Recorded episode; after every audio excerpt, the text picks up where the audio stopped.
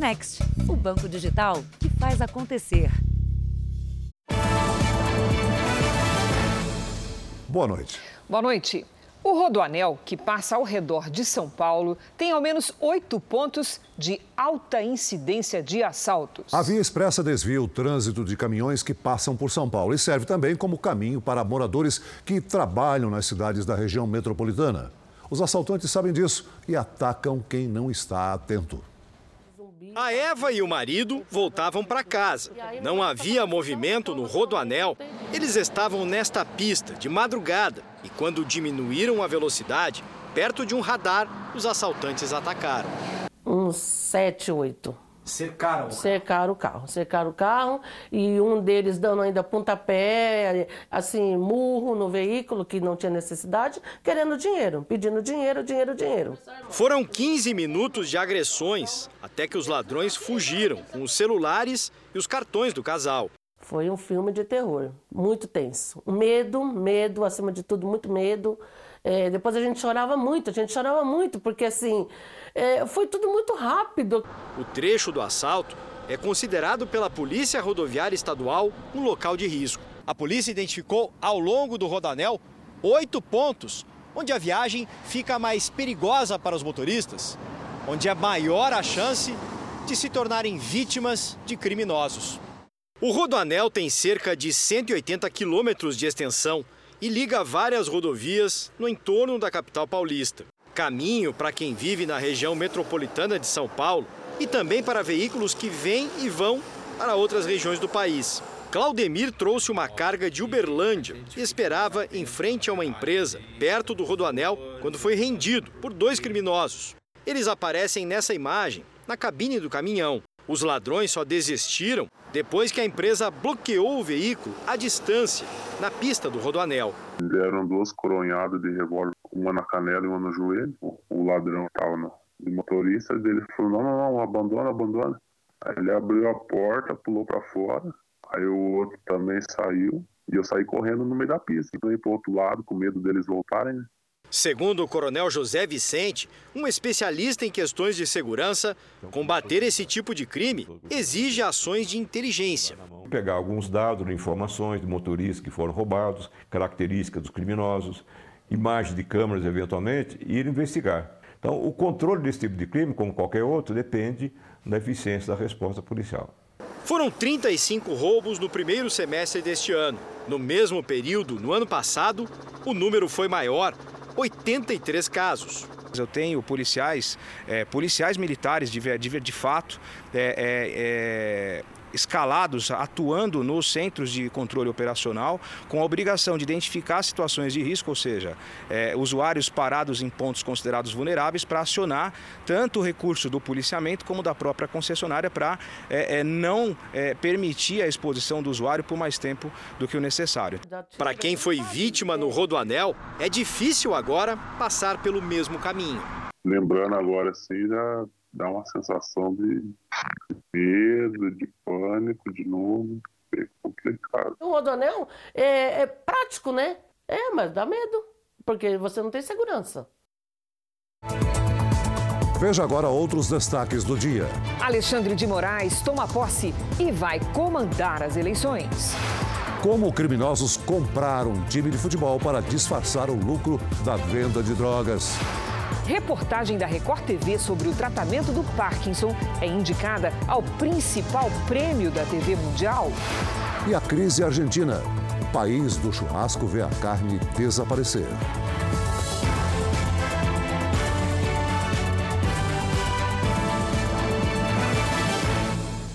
Oferecimento: Investe Mais Bradesco. Seus investimentos num só app.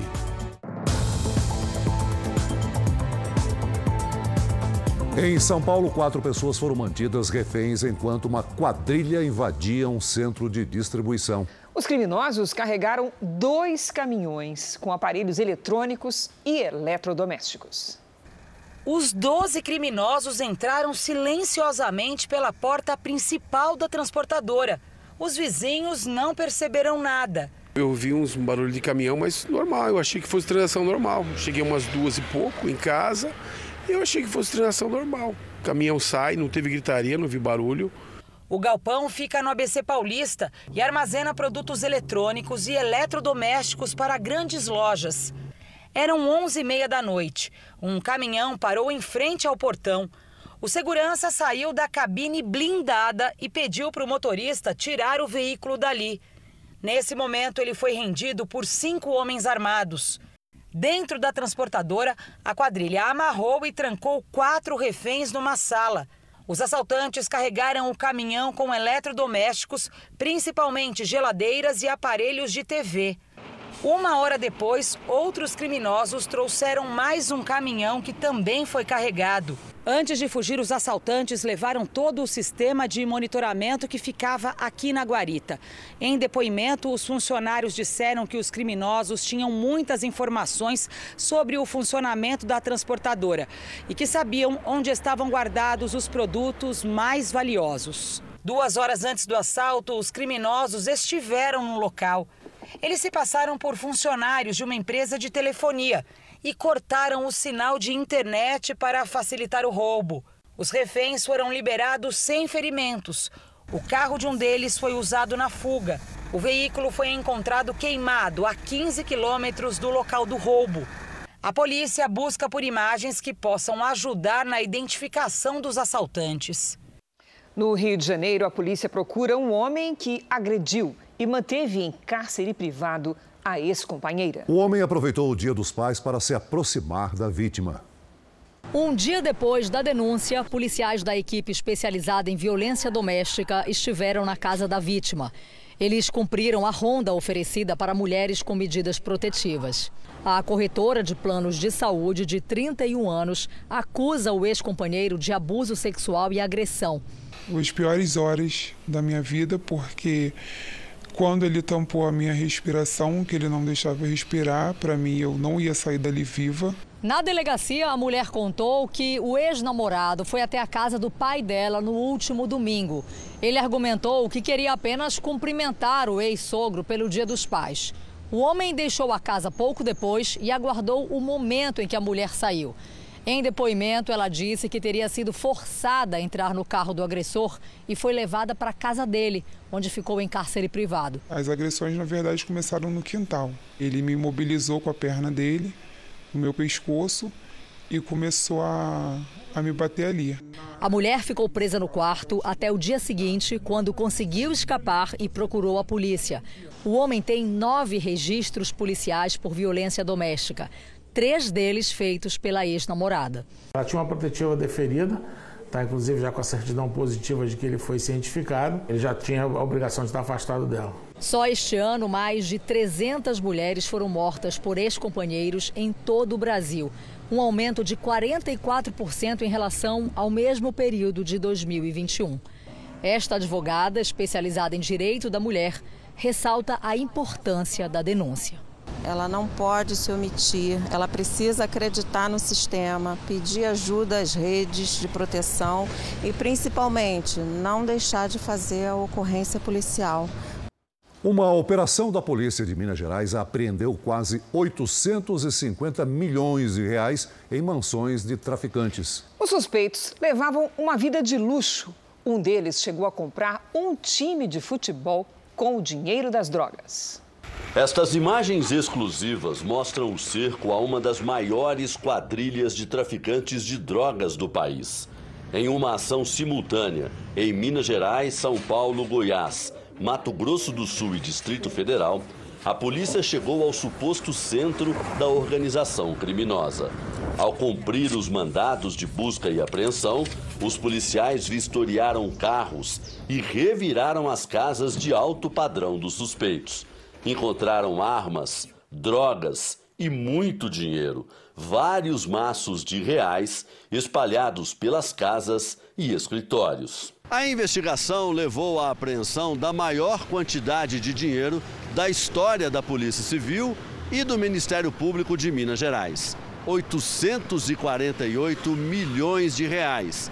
A Justiça também decretou a indisponibilidade de 15 imóveis dos suspeitos. Esse dinheiro passava por uma rede de pessoas jurídicas criadas única e exclusivamente para movimentar dinheiro do tráfico. A investigação sigilosa começou três anos atrás, depois da prisão de Sony Clay Dutra. Ele foi condenado a 18 anos de cadeia. De acordo com as investigações, o criminoso gostava de ostentar. Gastava dinheiro com festas, mulheres e até comprou um time de futebol, o Penharol de Ouro Preto. Ainda foragido da justiça, Sony seria o braço direito de Raves Pavão, que é considerado um dos maiores traficantes da América do Sul. Pavão é chamado de Rei da Fronteira. Os policiais acreditam que ele seja um dos responsáveis pelo tráfico de drogas entre Brasil e Paraguai. Para a polícia paraguaia, ele teria sido o mandante da morte de um chefe rival, Jorge Rafá, em 2016. Os dois disputavam pontos de drogas nos dois países. Atualmente, Pavão cumpre pena em Brasília. O traficante e seu grupo são acusados de abastecer o mercado criminoso com cocaína e pasta base. Ninguém foi preso na primeira fase da operação, mas para o Ministério Público Estadual, fechar o cofre da quadrilha costuma dar mais resultado do que prender os suspeitos. O objetivo final de todo o crime organizado é o lucro. E mesmo os atores presos, através de intermediários, eles continuam a cometer crimes. Então a gente realmente precisa atingir essas organizações criminosas do ponto de vista financeiro. Em Goiás, uma quadrilha falsificava notas fiscais de compra e venda de ouro para lavar dinheiro do tráfico. Segundo a polícia, em oito anos, o esquema movimentou 1 bilhão e 300 milhões de reais. Foram cumpridos 36 mandados de busca e apreensão em endereços ligados a 30 investigados nos estados de Goiás, Mato Grosso, Paraná, Minas Gerais e Distrito Federal. Só na casa de um dos suspeitos, em Goiás, a polícia encontrou quase meio milhão de reais em dinheiro. Foram apreendidos ainda drones e armas em fazendas dos investigados. De acordo com a polícia, a organização criminosa é responsável por quatro em cada dez homicídios cometidos aqui em Goiás. E o esquema de lavagem de dinheiro do tráfico de drogas teria movimentado pelo menos 1 bilhão e 300 milhões de reais em oito anos. Segundo a investigação, traficantes faziam depósitos de valores baixos em agências lotéricas, na conta de 11 empresas de fachada. O dinheiro era transferido para outras empresas no norte do país, para simular a compra e venda de ouro. Lá, nessa empresa, era feita uma guia de extração do minério e uma suposta venda. O dinheiro era recolhido sobre a venda e extração desse ouro e o dinheiro voltava lavado aqui para Goiás. Inclusive, algumas dessas empresas de extração de minério já estão falidas, ou seja, não funciona mais já há alguns anos. No noticiário internacional, uma explosão atingiu um depósito militar na região da Crimeia. A Rússia, que controla o território, diz que foi uma ação de sabotagem. A munição armazenada no local foi detonada. O Ministério Russo da Defesa informou que instalações civis, como linhas de transmissão, ferrovias e prédios residenciais, também foram danificados. Não houve mortos ou feridos graves. A Crimeia é uma península ucraniana anexada pela Rússia em 2014. Na semana passada, explosões na mesma região deixaram quatro feridos e um morto. Nos Estados Unidos, o FBI, a Polícia Federal Americana, devolveu os três passaportes do ex-presidente Donald Trump. Os passaportes tinham sido apreendidos junto a documentos confidenciais do governo oito dias atrás, numa operação de busca e apreensão na casa de Trump, na Flórida. O FBI afirmou que segue os mandados expedidos pela Justiça e que devolve os itens que não precisam ficar retidos. A devolução dos passaportes ocorreu depois de Trump comentar numa rede social que o FBI havia roubado os três documentos junto a outros itens. Veja ainda hoje: temporais provocam estragos e morte na região metropolitana de Porto Alegre. E veja também: tiroteio entre assaltantes e policiais assusta motoristas na Via Dutra.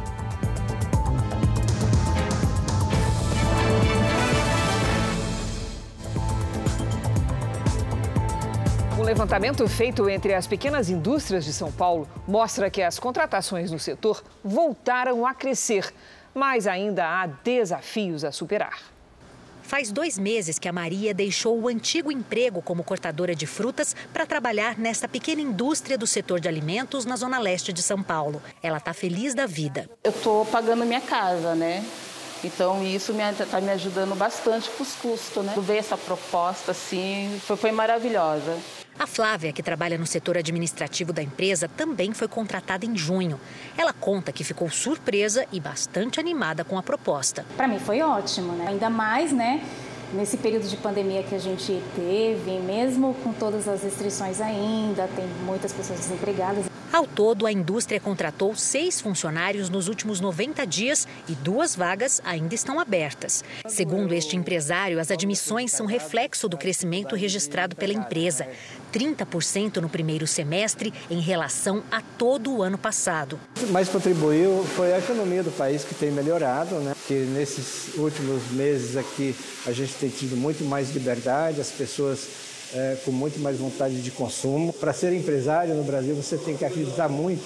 E eu, eu acredito, né? E a gente vê que o país está melhorando. Um levantamento mostra que 15% das micro e pequenas indústrias do estado de São Paulo criaram novas vagas de emprego no mês de julho. Em média, cada uma abriu mais de dois novos postos de trabalho. Números que, segundo o sindicato que representa as empresas do setor, apontam para uma melhora após as perdas registradas durante a pior fase da pandemia. Você tem incentivos fiscais e tributários que foram dados em regiões e medidas governamentais, federais e estaduais, que também influenciaram nesse cenário de geração de emprego. Ainda de acordo com o levantamento, o saldo de geração de emprego no setor foi positivo, mesmo com um percentual de 11% de empresas que demitiram no mês passado. Para o setor, ainda há desafios a serem superados. Somado a elevação da taxa de juros, a falta de crédito e a inflação de alimentos, isso está corroendo diretamente uh, o poder de consumo, o poder aquisitivo das pessoas. Nos Estados Unidos, o governo Biden vai colocar em prática um pacote de medidas para tentar combater o aumento de preços. Chamado de Lei de Redução da Inflação, o pacote deve atuar diretamente na política fiscal dos Estados Unidos e busca reduzir a diferença entre quanto o governo gasta e recebe através de taxas e impostos. Segundo especialistas, o plano vai aumentar a cobrança de impostos para compensar gastos do governo com subsídios à produção de energia. A inflação nos Estados Unidos registrou 9,1% em julho, no acumulado de 12 meses é o índice mais alto em 40 anos. A terça-feira foi de temporais no Rio Grande do Sul, Santa Catarina e Paraná. Vamos conversar com a Lidiane Sayuri. Boa noite, Lid. Esse tempo segue para outras regiões? Como é que fica? Sim, Cris. Boa noite para você, Celso, para todos que nos acompanham. As imagens de satélite mostram muitas nuvens carregadas entre o sul e o sudeste do Brasil. Nesta quarta, uma nova frente fria se aproveita de toda essa umidade para ganhar força no sul do país. Tem alerta de mais temporais, com granizo e ventania, entre o Rio Grande do Sul e o Paraná e em Mato Grosso do Sul. Pode chover fraco no interior de São Paulo e de Mato Grosso. Nas áreas claras do mapa, o tempo fica firme. De Rondônia até o Amapá e na costa do Nordeste, a chuva é passageira. Em Florianópolis, temporais, com 21 graus. Em Belo Horizonte, dia ensolarado e muito seco, com 29. Em Campo Grande, chove o dia todo e faz 27. No Recife, chuva e sol com 28. Em Teresina, faz 32. E em Manaus, chuva e sol com 34. Depois da tarde mais quente deste inverno, com 29,5 graus, a temperatura diminui para 27 na capital paulista nesta quarta. Na quinta, sobe de novo e na sexta, despenca. A menor temperatura acontece à noite. E para quem não conseguiu ver neve no sul neste ano, há uma nova chance esta semana nos pontos mais altos das serras catarinense e gaúcha, a partir da noite desta quinta-feira. Cris, Celso. Obrigada, Lidy. Até amanhã, Lidy. É. Veja a seguir. Medo na sala de aula. Violência desafia professores em todo o país. E veja também, reportagem da Record TV é indicada ao prêmio Emmy Internacional, considerado o Oscar da TV Mundial.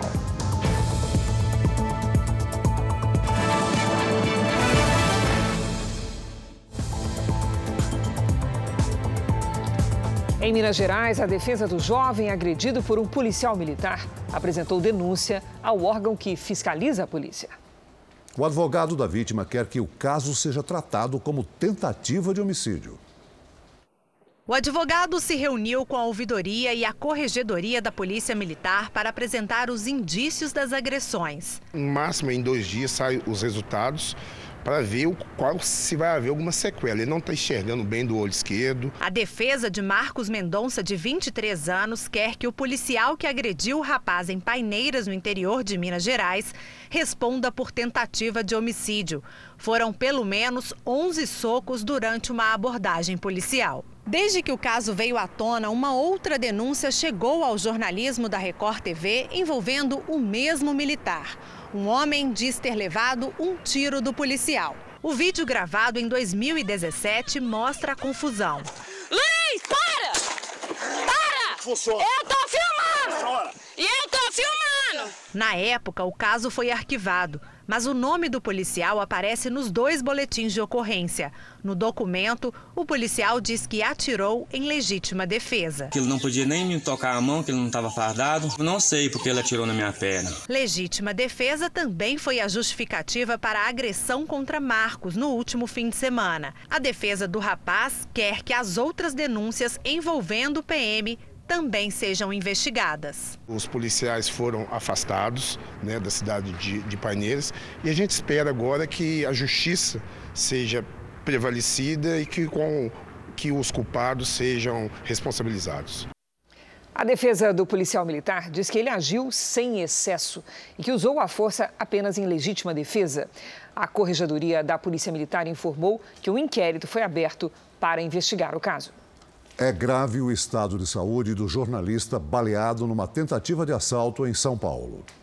Imagens de câmeras de segurança registraram o momento da tentativa de assalto na noite de domingo. O jornalista Egberto Caliani está ao volante. Ele para em frente à casa onde mora para guardar o carro na garagem. Neste momento, aparece uma moto com dois homens. Eles anunciam o um assalto. O carona desce armado. Ele chega a colocar parte do corpo dentro do carro para pegar o celular do jornalista e já do lado de fora atira no rosto dele. Em seguida, a dupla foge.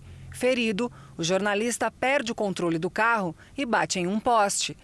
Egberto Caliani foi socorrido por vizinhos. Ele passou por duas cirurgias no Hospital das Clínicas de São Paulo. Durante oito anos, Egberto foi repórter na Record TV de Rio Preto, no interior de São Paulo.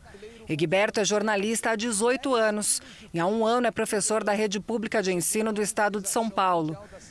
O estado de saúde de Egberto é estável. Ele continua internado na unidade de terapia intensiva do Hospital das Clínicas, em São Paulo. O passageiro que estava com Egberto no carro não se feriu. O caso foi registrado na polícia como tentativa de latrocínio, roubo seguido de morte. Até agora, nenhum suspeito foi preso. No Rio de Janeiro, criminosos que tinham acabado de roubar uma carga de cigarros foram perseguidos pela polícia. O resultado foi um confronto no meio do trânsito da rodovia Presidente Dutra, uma das principais do estado. O tiroteio entre criminosos e policiais militares foi por volta das 10 horas da manhã, perto da cidade de Nova Iguaçu, na Baixada Fluminense. A polícia montou um cerco na rodovia Presidente Dutra, depois que recebeu a denúncia de que uma carga de cigarros havia sido roubada na região. Criminosos que estavam nesse carro não obedeceram a ordem de parar. Houve perseguição. Os homens atiraram contra os policiais e, para tentar escapar, ainda jogaram o veículo contra a viatura. Na pista ficaram as marcas do intenso tiroteio. Os funcionários dessa oficina registraram a correria e os tiros. Um suspeito que estava armado foi preso. Três homens conseguiram fugir. Segundo a polícia, esses criminosos não estavam sozinhos. Eram acompanhados por mais um veículo que escapou do cerco. Parte da carga foi recuperada. Roberto limpava o terreno de um galpão que fica em frente à rodovia, muito próximo de onde houve o confronto. O lugar foi atingido por vários disparos. Há mais de 50 tiros. Foi muito tiro. Aí por isso nós corremos para se abrigar, para poder não ficar na, no raio de tiro, né? Cenário de guerra. Só no primeiro semestre desse ano, o Rio de Janeiro já registrou quase 2 mil roubos de carga. Mais de 10 casos todos os dias. Temporais com ventos de até 120 km por hora provocaram estragos e morte no Rio Grande do Sul. Em Porto Alegre, um homem foi arrastado quando tentava salvar a família. Tanner Silva, de 45 anos, morava nessa casa na zona leste de Porto Alegre. Ele conseguiu salvar as enteadas e a esposa, mas não conseguiu escapar. A geladeira começou a boiar e trancou a passagem da porta. E então ele jogou as gurias para a mãe dele pegar. Quando ele jogou as gurias, a correnteza levou ele. Danner foi arrastado por uma enxurrada durante o temporal na noite de ontem e caiu em um córrego. O corpo dele foi encontrado hoje de manhã aqui na orla do Rio Guaíba, a 8 quilômetros do local onde ele desapareceu. Em todo o estado, quase 16 mil pessoas tiveram algum dano às residências. Muitos imóveis ficaram destelhados. Na região metropolitana, as rajadas de vento chegaram a 120 quilômetros por hora. A janela acabou quebrando, atingiu a minha esposa, a gente acabou indo, indo para o pronto-socorro, ela está hoje com 11 pontos no rosto, né? mas foi um susto muito grande. Em todo o Rio Grande do Sul, mais de 330 mil casas e estabelecimentos comerciais ficaram sem luz durante o temporal. Nessa terça-feira, cinco prefeituras suspenderam as aulas e ao menos três municípios decretaram situação de emergência em razão do temporal. Nos Estados Unidos, um drone será usado para monitorar tornados e furacões. O equipamento de alta tecnologia pode entrar nas tempestades e transmitir imagens em tempo real. Quando um furacão atinge uma cidade, os moradores podem ter que esperar horas para poder sair de casa. Tudo para que equipes da Defesa Civil avaliem os estragos.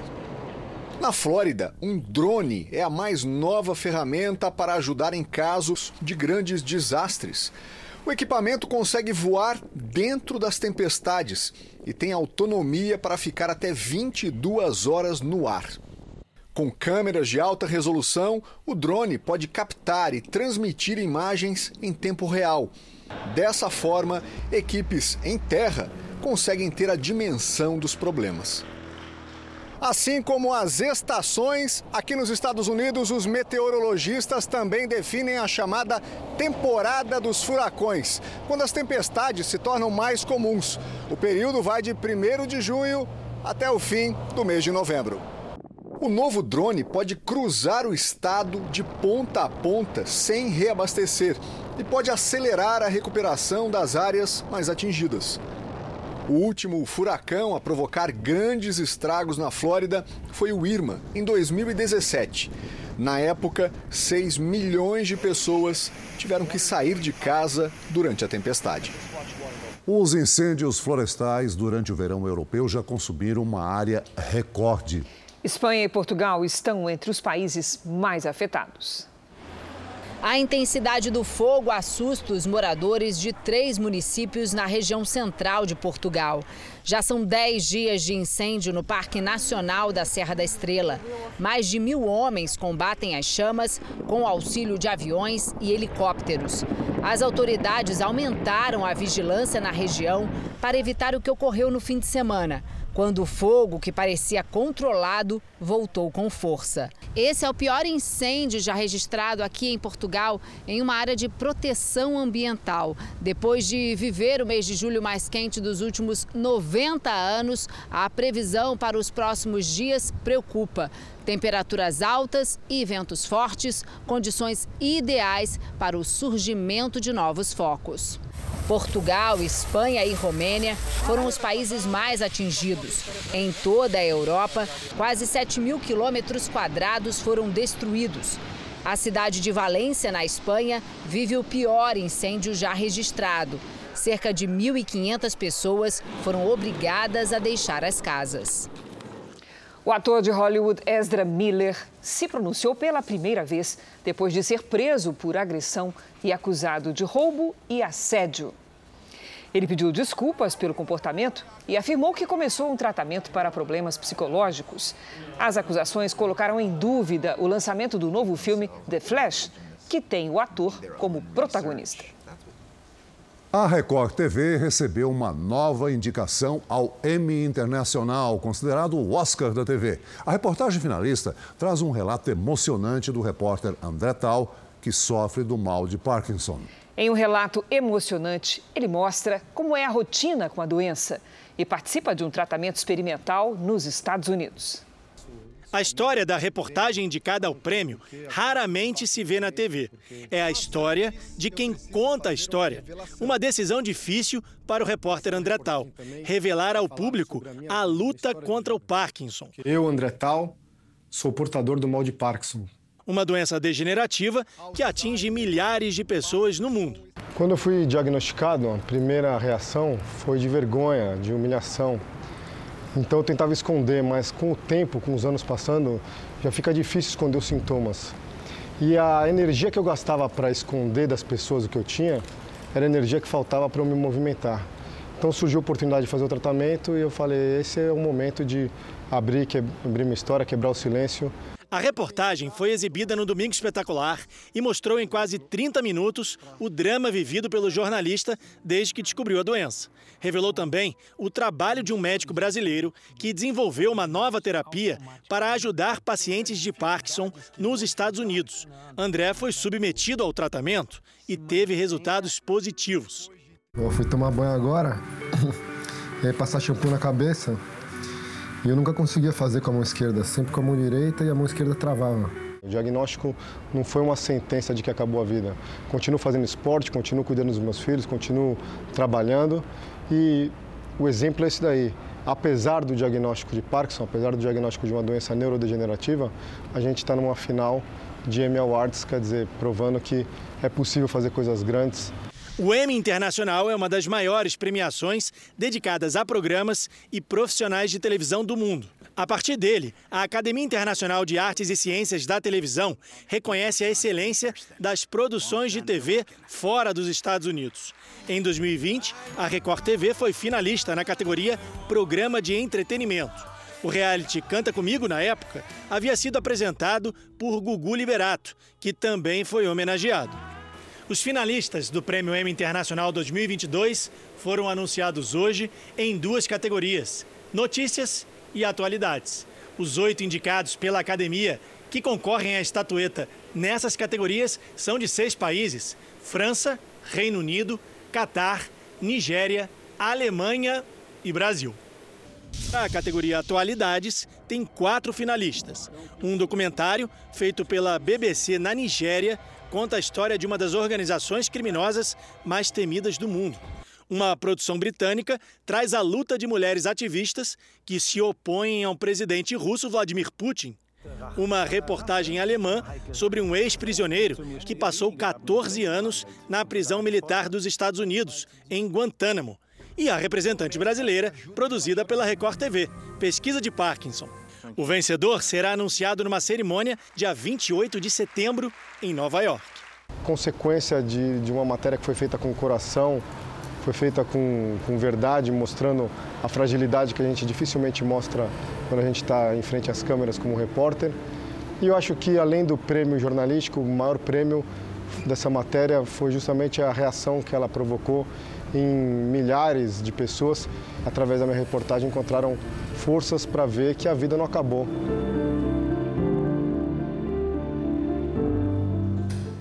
Melhorou o estado de saúde do escritor Salman Rushdie, atacado com faca durante uma palestra em Nova York na semana passada. Um policial afirmou que o escritor está acordado e já conversa com os investigadores. Salman Rushdie permanece internado com ferimentos graves. Ainda não foi divulgado o que ele revelou sobre o ataque. O autor do crime está preso. Rushdie sofre perseguição de extremistas islâmicos desde que publicou um livro considerado ofensivo pelos radicais na década de 80. A comissão do Senado que acompanha as investigações do assassinato do indigenista Bruno Pereira e do jornalista inglês Don Phillips apresentou hoje o relatório final do trabalho. O documento pede ação emergencial das Forças Armadas na região. A medida seria para garantir o cumprimento da lei no Vale do Javari, onde ocorreram as mortes do indigenista e do jornalista em junho. O documento pede ainda que seja liberado o porte de armas a servidores da Fundação Nacional do Índio, a FUNAI, que estiverem em fiscalização. E também o afastamento do presidente da Fundação, Marcelo Xavier da Silva.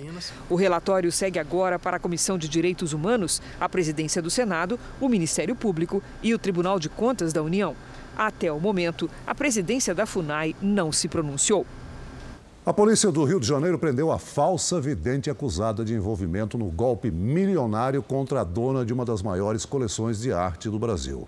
Diana Rosa Stanesco foi encontrada numa casa em Saquarema, na região dos Lagos. O pai dela, Slavko Vulerich, também foi preso no local. Os dois estavam foragidos desde a semana passada. Segundo as investigações, a dupla participou do roubo de quadros avaliados em mais de 700 milhões de reais e da extorsão de dinheiro contra a dona das obras, uma senhora de 83 anos.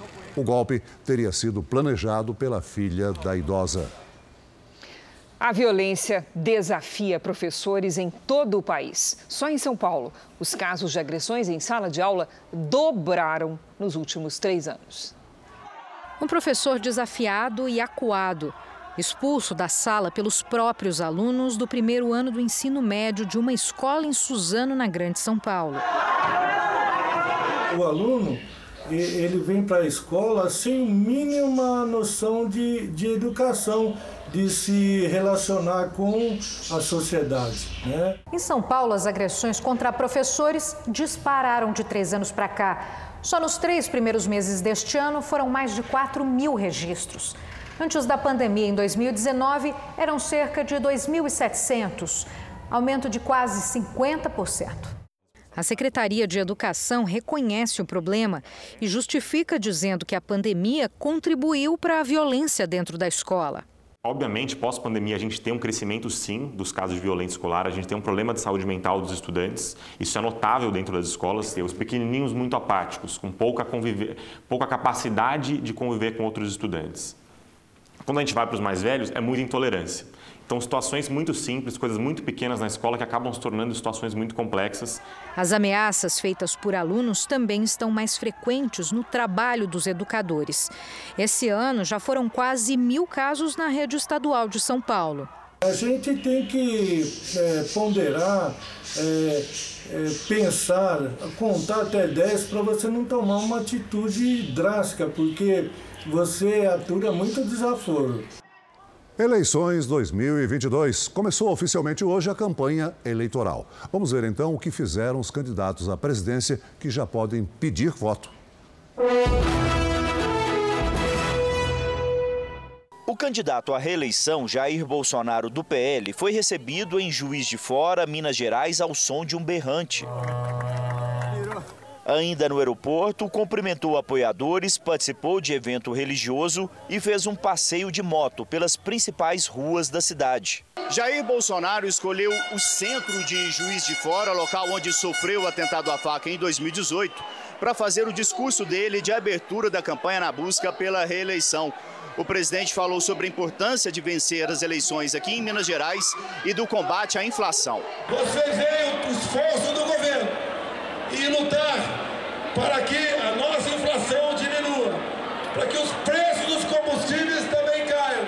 Nós lutamos para dias melhores para vocês nessas questões econômicas. Bolsonaro estava acompanhado do candidato a vice-presidente, general Braga Neto. No início da tarde, o candidato retornou a Brasília.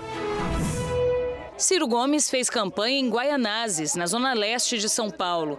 Ao lado da vice Ana Paula, o candidato do PDT caminhou pelas ruas do bairro, tirou fotos com apoiadores e conversou com comerciantes. O candidato falou sobre o programa Renda Mínima, que pagaria em média mil reais às famílias beneficiadas.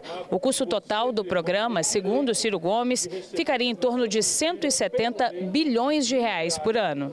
BPC, seguro-desemprego, o auxílio o auxílio emergencial, mais o Vale Gás, que é uma transferência também, mais o, o recursos do imposto sobre grandes fortunas, que eu também adianto a alíquota, meio a 1,5% sobre os patrimônios superiores a 20 milhões de reais. Ciro Gomes também falou sobre a proposta de refinanciamento de dívidas para diminuir a inadimplência. A primeira agenda de campanha de Lula, candidato pelo PT, foi em São Bernardo do Campo. Na porta de uma montadora de carros, Lula falou sobre o porquê de escolher o local para lançar sua campanha. Foi na porta da Volkswagen, foi na porta da Ford, foi na porta da Mercedes-Benz que a gente conseguiu fazer com que a classe trabalhadora brasileira se politizasse, fosse para a rua os dirigentes da campanha avaliam que Lula precisa partir para corpo a corpo com o eleitorado, mas a segurança do candidato está preocupada. Hoje de manhã, um evento foi cancelado porque o local foi considerado inseguro.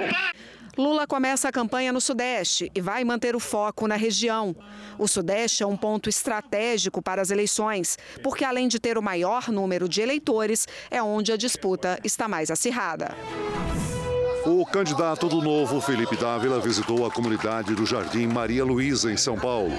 O candidato visitou um projeto social, conversou com os moradores e os comerciantes.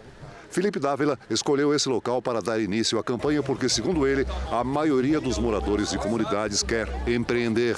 Ele defende que o Estado interfira menos na economia e dê mais apoio a quem quer investir em uma atividade e disse acreditar no voto consciente do eleitor. Esse despertar da consciência vai ser fundamental para mudar a qualidade do voto. A gente não pode esquecer isso. Nós somos o que nós escolhemos. O principal compromisso de hoje da candidata do MDB, Simone Tebet, foi a visita ao 18º Festival Cultural Okinawa, em São Paulo. A candidata disse que uma de suas prioridades, se for eleita, será a recriação do Ministério da Cultura.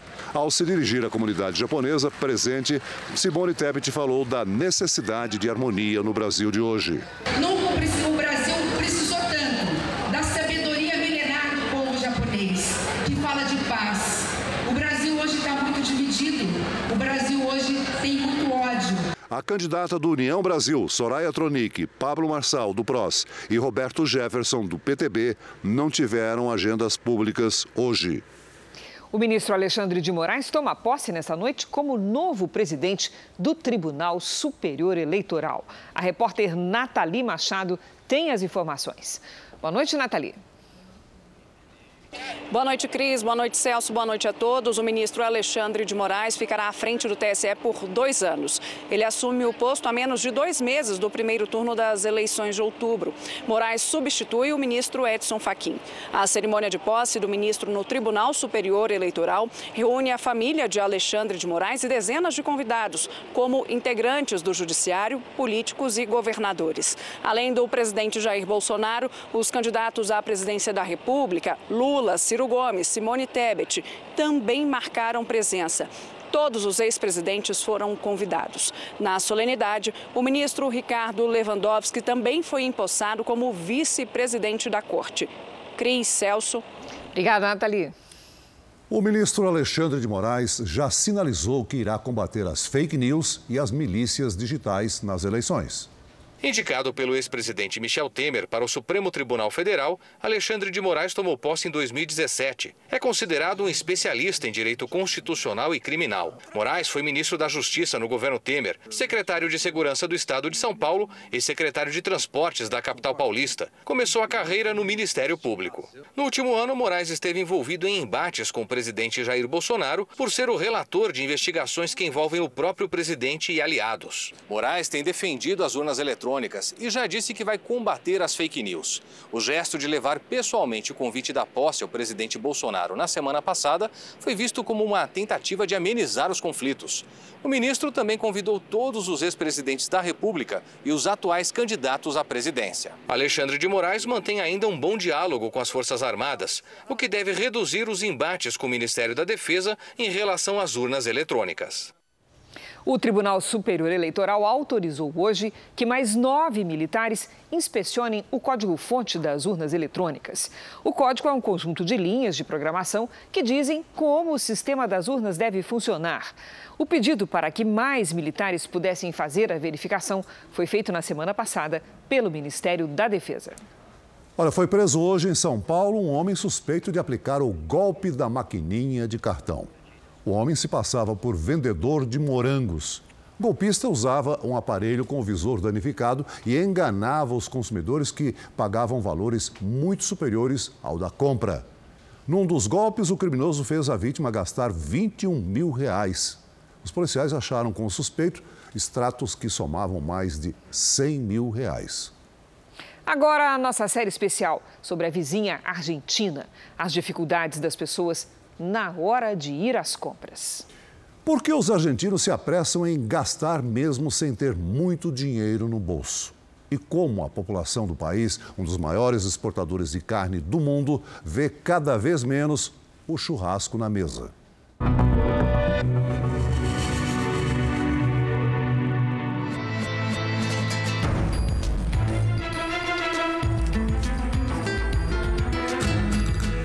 Argentina é o sexto maior exportador de carne do mundo, mas atualmente tem o menor consumo em 100 anos. A carne sumiu do prato de muitos argentinos.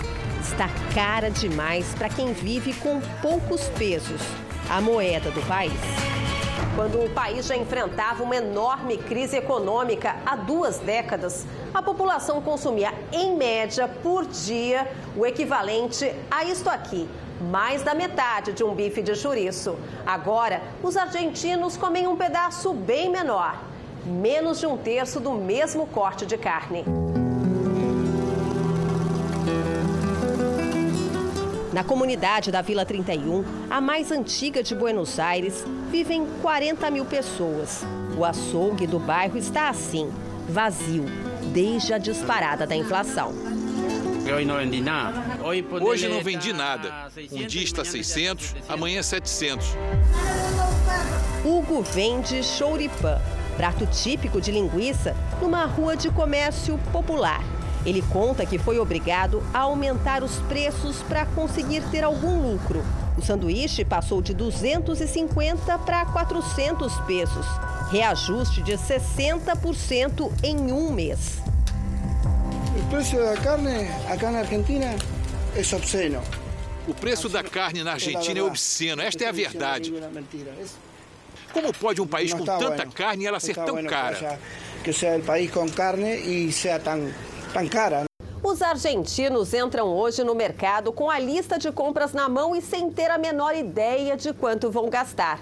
Há preços que são remarcados todos os dias. A crise afeta também a indústria e os produtores rurais. Por isso, em alguns lugares, há desabastecimento. Produtos somem da prateleira. Para evitar isso, neste mercado, apenas um litro de óleo de girassol por cliente. O dono deste comércio em Buenos Aires diz que esta é a única maneira de garantir que toda a população tenha acesso às mercadorias. Aqui na Argentina consumimos muito óleo de girassol e para o mercado interno não há tanto. Então tivemos que limitar.